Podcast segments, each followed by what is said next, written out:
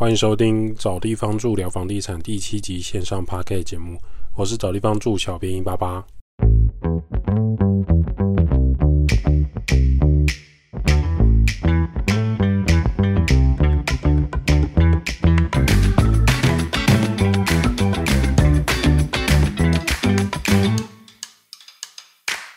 找地方住聊房地产，找地方住是一个老屋翻新租赁管理公司。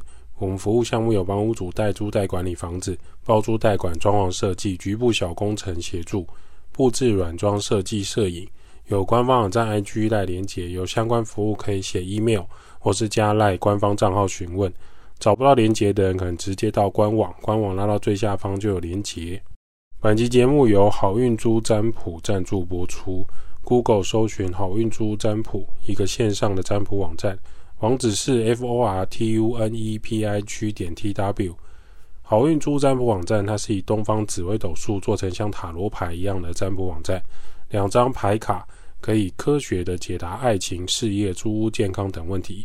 只要付费两百元，就会获得超乎想象的神准占卜，可以匿名快速获得解答。有一些过往的问题跟大家做分享。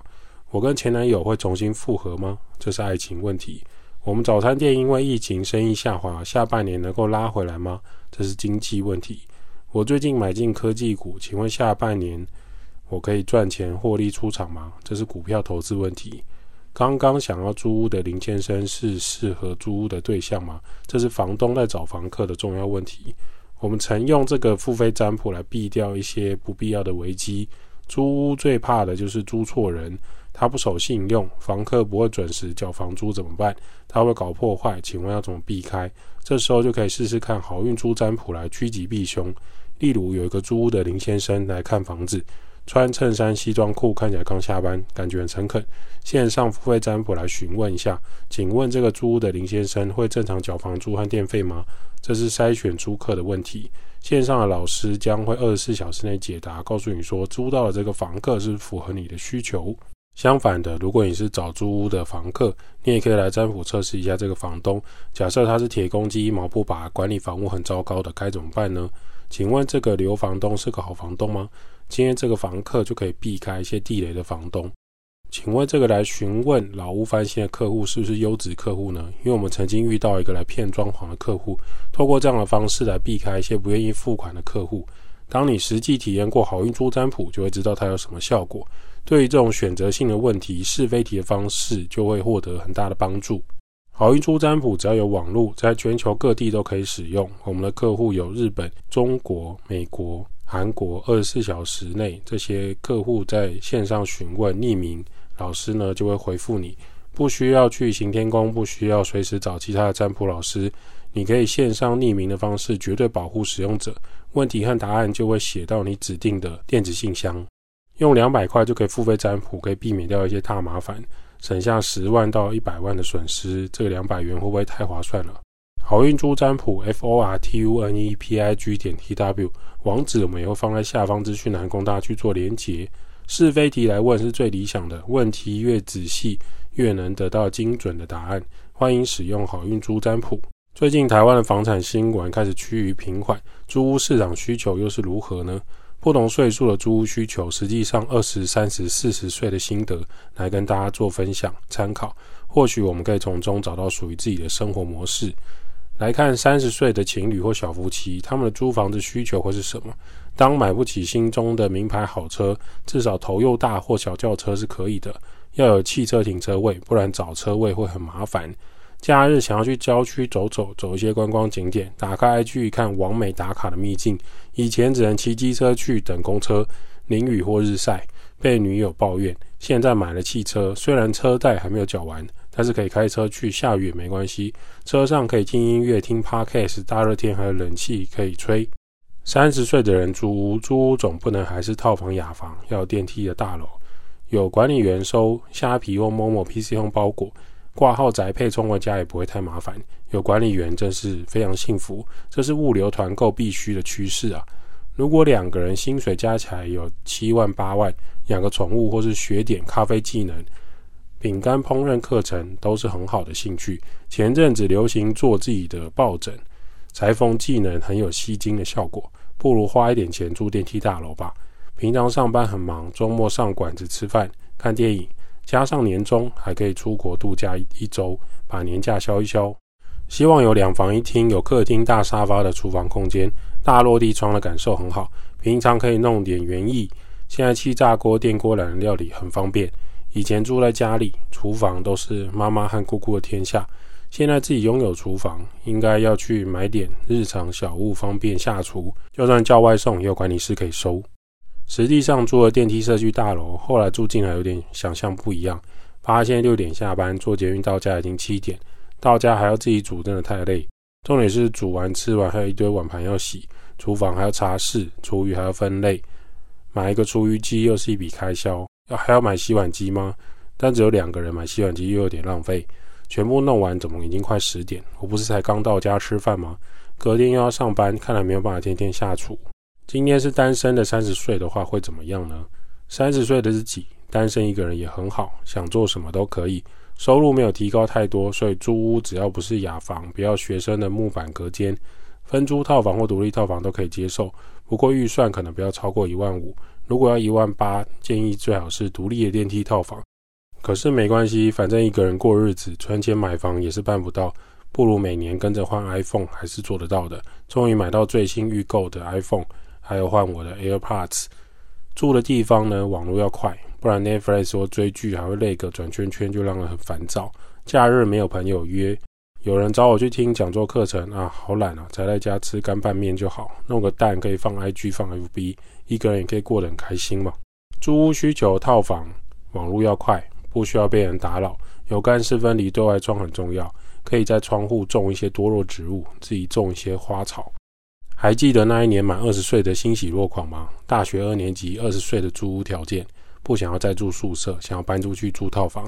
找了几间觉得不错，跟爸妈聊一下，因为一次就要付一年的房租啊！终于搬出了宿舍，终于不用忍受在学校宿舍偷偷煮东西，整个房间都是泡菜贡丸的味道，头发也都是这个味道。住在个人的套房就是爽，不需要跟射监还有楼管回报事情，不需要赶在晚上十二点像灰姑娘一样回宿舍，也不想要再去大澡堂共同洗澡。冬天灯泡还坏掉，害我不敢去洗澡。二十岁的租屋需求，便宜套房、雅房都可以，不要学校宿舍都好。网络一定要快，要有大电视，能接 HDMI 就可以找朋友打电动。平常骑机车停车就还好，套房隔音要好一点，不然隔壁情侣又来虐我们单身狗。这个床耐不耐激烈的？改天我用听的约炮试试看，吵一下邻居好了。战斗，战斗，fighting！个人套房要有大电视，单人床真是很爽。那么四十岁的租屋心态是否一样呢？四十岁成家立业，还在租房子，总嫌得有点麻烦。带了老婆小孩搬家，户籍又不知道放哪里，不是每个房东都愿意给放户籍的。小孩有学区问题，老婆又嫌弃自己的邻居不好相处。希望这次搬家的邻居是个好人，可以让我迁户籍。三房两厅或四房两厅都不错，可是看来看去符合预算的，怎么梯间跟电梯都好可怕。没有管理员的大楼，为什么租金要三万？有管理员的社区大楼整层住家，加上管理员，既然要三万五，那我薪水不就少了一半，心都凉了。再多看几间好了。看到好的房子是空屋没错，怎么空间有点小，家具家电搬过去不就满了？这也太夸张了吧！买房子，嗯，有想过啊，可是跟老婆养小孩，薪水都去了，怎么买房子？网友也有说，在新竹工作的、开建筑师事务所的、律师事务所的这些同学都自己买房，所以害我们同学会都不想去了。希望这是最后一次搬家，搬家前还遇到房东要涨租金的。我们小夫妻就一个小孩，负担的够大，怎么受得了？这些房东真是的哦！而且搬家呢，比较有品牌的，一次两万就飞了。人生苦短，再抽一根烟吧，好几年都戒不掉。自己租一个大一点的整层住家，抽烟房东比较不会管。这就是台湾二十岁、三十岁、四十岁的工作者租屋心得和新生活感觉都不同。从房客角度来看是如此，不管你是房东还是房客，找好的代租管公司，找负责任、亲力亲为的代租管人员是很理想的。找地方住就有协助房东、屋主来管理房客，也有协助房客来跟房东沟通。如果你是我们的客户的话，我们会希望说每个人都可以找到适合的地方住。那我们观察这三十年来，房东有没有成长呢？一九九零年房东觉得有买一间房子自住，拼第二间房子开始收租吧。虽然比不上投资基金股票，听邻居买基金赚两倍，搭上金融海啸之前的风潮，我已经错过没关系。我们在市区买了一间公寓，请木工土投注也来隔间收租就好。对于房客的心态就是他有的住就好，我提供住处，木头隔间租给学生上班族差不多了。提供床、书桌、椅子、晒衣场和脱水机，先求有，再来不求好，反正想租或不租拉倒。我地点这么好，两千年之后科技业打抗，经济大好。千禧年的房东好像除了书桌、椅子，一定要有电视跟网络。网络速度不快，听说哪一个水电会用网络，请他过来看一下好了。有人说要把租屋资讯放在网络上，不用了，我贴公布栏红单，还是很快就租掉啊。二零一零年的房东好像没有人在用脱水机了，买一台好一点的洗衣机吧。有一些屋内实木家具好像也行不通，我怎么很多人一直跟我说家具太旧，贴在布告栏的租屋广告怎么没有人来撕电话？都是中介打给我问我要不要卖房。好吧，开始试试看网络刊登招租广告吧。二零二零年的房东为什么房客跟我说要装什么 WiFi 分享器？我又不是水电，我怎么知道是怎么弄？什么是网路孔？不能接网路线吗？啊，电视又没有坏掉，为什么要换什么什么平板大电视？不是有第四台可以看吗？啊，那活类数是什么？啊，你们用什么看电视？沙发小套房为什么要放沙发？不是有给桌椅的吗？下面布置摄影啊，你家具电动屋啊，怎么房客现在要求这么多？这就是一九九零到二零二零年房东的心情转变，能不能跟上时代变化是一个关键。如果你还拥抱了传统布告栏招租、传统管理员用问的、传统学生的木头家具店、大台 CRT 电视，期待中华电信网络分享器可以让十几间套房上网，你不晓得 Netflix，不清楚 YouTube，不知道 Switch 跟 PS Five，没有在房间里放沙发。你不晓得现在房客的需求，你就只能降低房租，期待赶快满足，不然就是空屋的时间会拉长。当国外的设计家具进来台湾的时候，你就会发现美感和设计融入室内空间有多重要，不再只是传统想象的家具塞满就是基本要求。进阶的租屋细节还有工班师傅的进步是很重要的。当你是有跟在时代的尖端的价值观。你房东的房子一定常常满租，供不应求。如何花钱在刀口上，而不是用自己的观念去提供设备？尊重房客，好房客可以给你更多；尊重你的房东，好的房东就可以协助你更多。所以这是一个互相的观念。追求快乐跟逃离痛苦，哪一个优先？要先逃离痛苦，才能获得快乐。假设你租在一个不开心的地方，你花更多钱去咖啡店、KTV。电影院，你去看更多的展览，花更多的钱去买生活用品，追求快乐，最终你回到住屋处，你还是会很痛苦。搬到一个开心的住处，然后追求快乐，会觉得生活更舒适。有一些租约需要白话翻译，我们来帮大家翻译一下：租赁期间不得调涨租金。这就是说，你今天如果租约一年或签三年。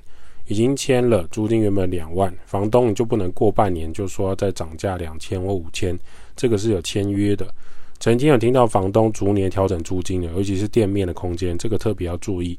租赁合约期间，房东是不能调涨租金的，这一条是用来保障房客的。还有一个是修缮期间不能住，可扣除部分租金。今天如果租屋处，比如说他浴室瓷砖龟裂，或是马桶整个爆开，漏水漏到楼下。这个纠纷，房东必须要请工班师傅来重建浴室。那重建浴室也不是一两天，住在里面的你要怎么生活呢？房东不能说哦，没关系啊，才一两天不洗澡，OK 了。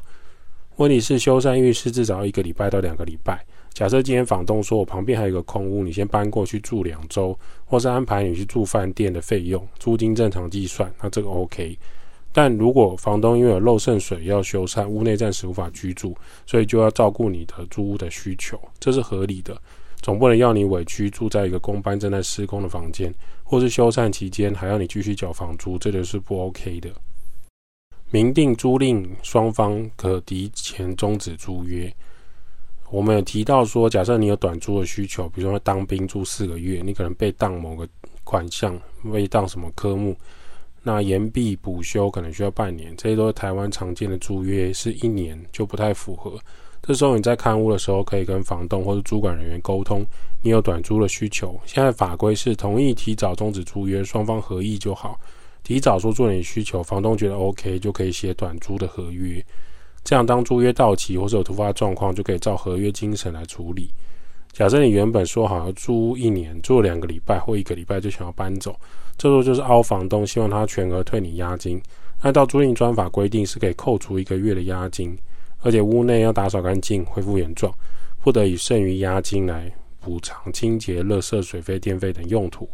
这个就是立法在前，房东跟房客都务必要遵守。那我们就来提一个短租，短到一个极致，就是低于一个月。我只打算住一个晚上，住一个礼拜。在台湾正常来说，你要找合法登记的饭店、民宿业来处理你的需求。正常来说是这样。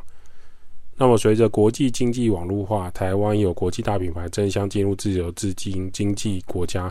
有个品牌叫 Airbnb 进入台湾，Airbnb 从国外盛行。假设你一个人住两房一厅，一个人住一房，把空置的一房暂时租给网络上的陌生人，收取一个晚上多少钱的方式。听到这边就会知道，这是一个初衷看起来不错的商业模式。但是，当它变成一个扩大案例，就会开始商业不单纯。比如说，陌生人入侵你家，你的安全或者消防安全是否要交所得税？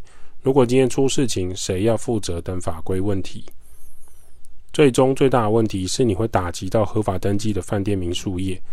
对方大饭店花了很多经费在打造，符合国家的建筑法规、消防法规，正常缴税给政府，每年花很多钱维护，而你只是用家里的一个房间进行一个晚上过夜或三天的商业行为。